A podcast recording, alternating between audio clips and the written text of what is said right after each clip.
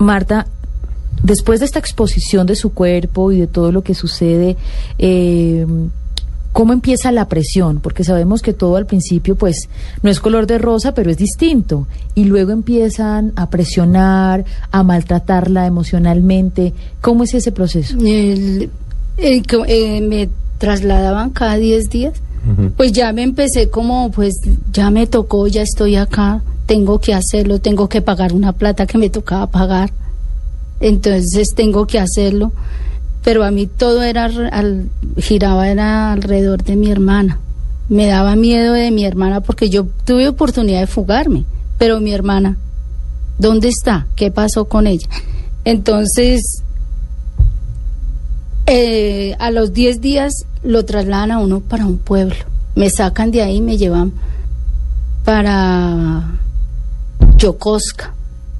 Y lo cogen, lo echan a uno en una camioneta de noche y lo trasladan y allá lo dejan en otro teatro. Ya uno está vendido a ese teatro. Son 10 días que debo laborar ahí. A los otros 10 días me llevaban para Chinjicú, volví a Equivocuro, eh, Cusigaya, así me llevaron a diferentes partes, ciudades y... Vendida, pues, distintos vendida, dueños. Sí. ¿Usted Me- recibía bonificación por esas ventas? Es decir, en medio de esta transacción que ellos consideran comercial, ¿usted tenía un pago frecuente? Eh, al principio yo no recibí dinero porque tenía que pagar el viaje, tenía que pagarlo. En, como a los tres meses me empiezan a dar un dinero, pero yo tenía que comer ahí, todo, pagar ahí, lo que esto. Y, pero es triste porque yo voy ahorrando mi plata y como estoy en esa odisea, a veces me pagaban, a veces no me pagaban, no me daban dinero. Y yo lo que pude ahorrar fue muy poco. Y pero yo de tanto trabajo que tuve cada 10 días, porque eso es terrible, ese trabajo allá es impresionante, uno no tiene derecho. Mi libreto por eso dice que yo no tenía derecho a decir nada, me duele, estoy cansada, estoy triste, nada. Yo no tenía ninguna opción. Y mi cuerpo empieza a enfermarse. Y yo empiezo a enfermarme, a enfermarme del cansancio físico. ¿Y eran jornadas de qué? ¿Cinco horas, seis Por horas, favor, siete horas? ¿O Nosotros era todo el día? Trabajamos de 8 de la mañana a veces hasta la 1 de la mañana. Mm. No. Teníamos que hacer cinco shows. ¿Lloraba? Yo sí, claro. ¿Usted llegaba a llorar? ¿O lloraba en el mismo momento en que tenía que hacer los shows? A veces.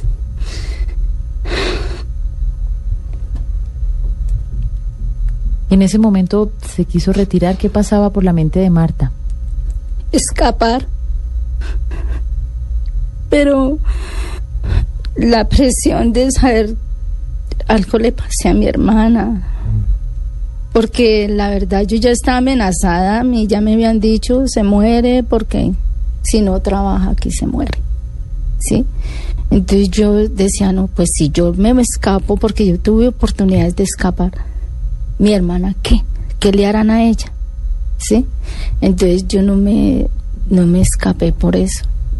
Pero el trabajo para mí fue impresionante. Eso era impresionante trabajar allá. En esos contactos con su hermana Marta, usted tuvo la posibilidad de manifestarle todo esto de devolvámonos. ¿Ella qué le decía? Yo le dije, Flor, mi hermana se llama Flor, y le dije, Flor, ¿dónde está usted? Y me dijo, a mí me tienen en, yo estoy en una ciudad que se llama Sapporo.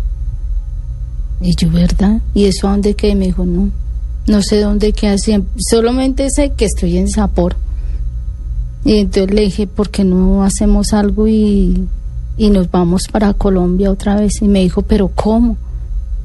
como nosotros, nosotros no tenemos un tiquete, no tenemos nada, nos vamos a ir sin plata. Yo sé que usted está sufriendo y yo también, pero esperemos a ver si tenemos otra oportunidad. Y le dije, bueno, es que uno se queda indefenso totalmente allá. Los Es pasaportes en ese momento ya se los habían retenido. No, yo te- siempre tuve mi pasaporte. Nunca le retuvieron el Nunca me quitaron ellos mi pasaporte. ¿Y cómo, cómo encontró usted a Marta? ¿Qué- ¿Cuál fue la coincidencia a, a Flor, ¿cuál fue la coincidencia? ¿En qué momento, cómo se Bueno, conectaron? Porque la colombiana me, me llama y me dice, ¿usted quiere de verdad hablar? Porque yo presionada, quiero hablar y Claro, hablar con mi hermana. Entonces ella, la colombiana, me llama y me dice, ¿usted quiere hablar con su hermana? Apunte este número y la llama. Pero tiene cinco minutos, no más, usted no pueden hablar más, cinco minutos. Y cinco minutos fueron ¿Cómo era el trato de las personas con las que usted se encontraba? ¿Humillativo? Eh, sí, los japoneses, pues no puedo generalizar con todos los japoneses porque allá también hay gente muy buena, como en toda parte. Pero la- las personas que se mueven en este círculo son muy agresivos con uno, ¿sí? Y lo presionan más que todo psicológicamente porque uno no sabe hablar y ellos si quieren le escuchan a uno lo que uno quiere y si no, no lo, no lo escuchan y se hacen como si uno fuera nada ahí y ellos pasan y, y ya se, se acabó el trabajo y hoy se acabó el trabajo y hoy en una camioneta y camine nos fuimos y trasladado uno sin derecho, bueno, ¿y yo para dónde voy? Entonces, eh, toda esa presión psicológica a uno le hace mucho daño, mucho daño porque uno no sabe hablar ese idioma, la comida, la comida para uno es impresionante porque uno está enseñado otra clase de comida eh, y uno solo se siente solo, no se siente protegido de nadie.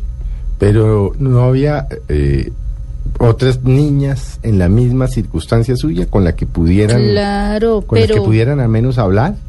Pero es que a uno no lo tiene. A mí una sola vez estuve con una colombiana, pero a ella no la dejaban casi hablar conmigo. Ella ya llevaba harto tiempo allá. Ya lleva harto tiempo. Era una niña hasta como de 20 años también la niña. Muy bonita, una niña caleña. Y ella casi no la dejaban hablar conmigo. A las dos no nos dejaban hablar. Y las filipinas muy poco hablaban con uno. Ellas sí se acercaban más a uno, pero no, muy reservado todo. Y las japonesas menos le hablan a uno, ni las tailandesas menos. Mm. Ellas no le hablan a no uno para nada. de comunicación siquiera. Marta Corrales está con nosotros en Mesa Blue. Este domingo estamos hablando de la trata de personas con fines de explotación sexual. Estamos haciendo pues una charla con esta mujer que nos ha abierto su corazón y nos ha permitido entrar en su vida pasada. Hoy tiene una vida muy distinta para que también muchas personas que nos escuchen en casa pues entiendan la dimensión de esta problemática que toca tanto al país. Hacemos una pausa y ya regresamos a este programa que los acompaña los fines de semana.